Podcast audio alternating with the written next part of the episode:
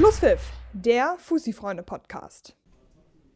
Moin Moin zu einer neuen Ausgabe unseres Podcasts Schlusspfiff, der Fussi-Freunde-Podcast.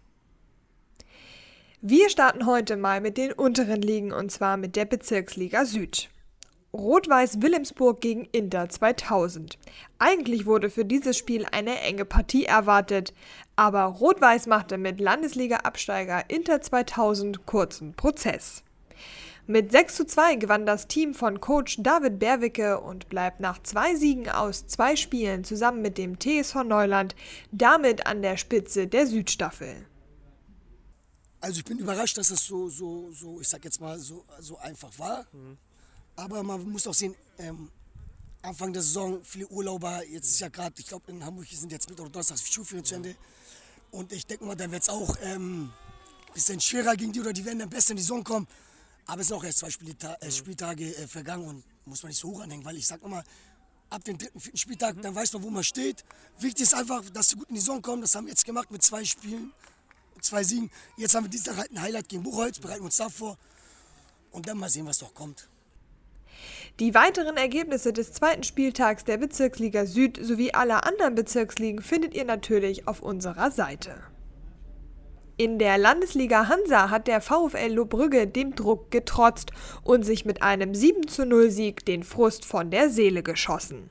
Nach der Auftaktschlappe in der Liga gegen den ASV Hamburg und dem Pokalaus gegen Kreisligist Hamwade war der vermeintliche Topfavorit der Hansa-Staffel unter Zugzwang und lieferte ab.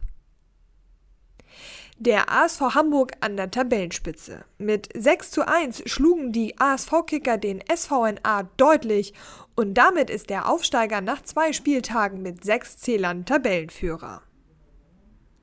Auch der FC Türkei ist nach zwei Spieltagen ungeschlagen. Gegen den Club Kosovo drehte das Team von Jörn Großkopf einen 0 zu 1 Rückstand zu einem 2 zu 1 Sieg. Damit steht der FC Türkei auf Platz 3 der Tabelle der Landesliga Hansa.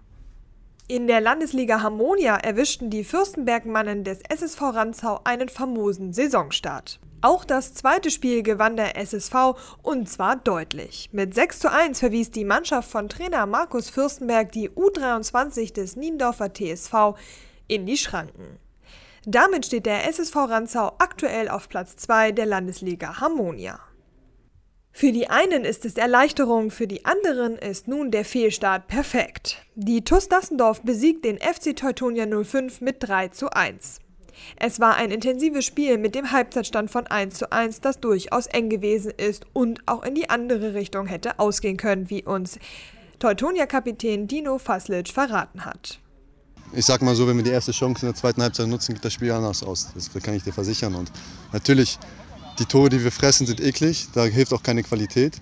Den haut Sven natürlich auch stark rein.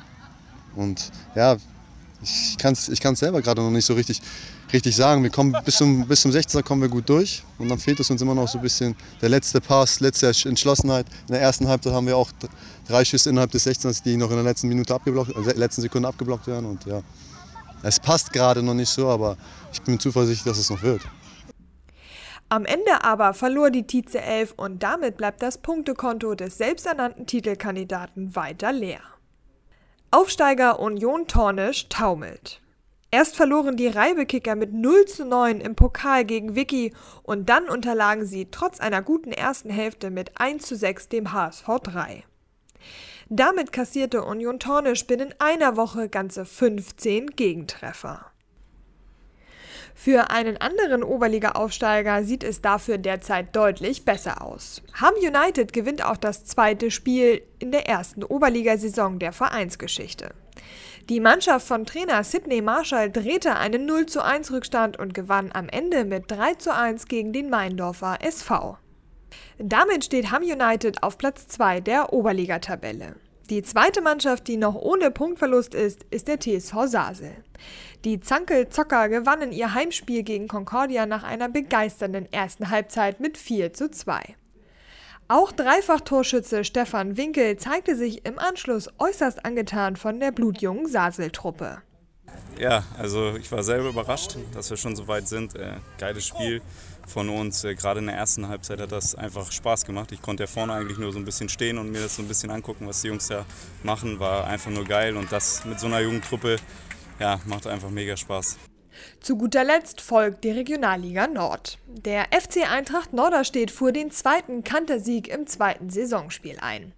Nach dem 5:2 Auftaktsieg gegen Altona 93 hat sich Norderstedt auch gegen den Haider SV in Torlaune präsentiert. Trotz des 0:1 Rückstandes triumphierten die Jungs von Trainer Jens Martens am Ende mit 6:1. Das vergangene Woche wegen Unwetters ausgefallene Spiel gegen den LSK Hansa wird am kommenden Mittwoch nachgeholt. Das Pokalspiel gegen Bramfeld muss Norderstedt dann in zwei Wochen nachholen.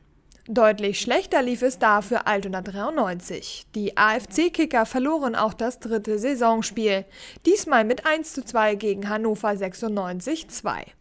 Bereits letzten Mittwoch unterlag Altona dem VfB Lübeck mit 1 zu 2. Altona ist damit Vorletzter der Regionalligatabelle. Am kommenden Dienstag muss Altona auf dem Kiespark gegen den FC Süderelbe im Lottopokal ran. Das war die zwölfte Folge unseres Podcasts. Ich hoffe, es hat euch gefallen. Ciao und bis zum nächsten Mal. Schlusspfiff, der Fussi-Freunde-Podcast.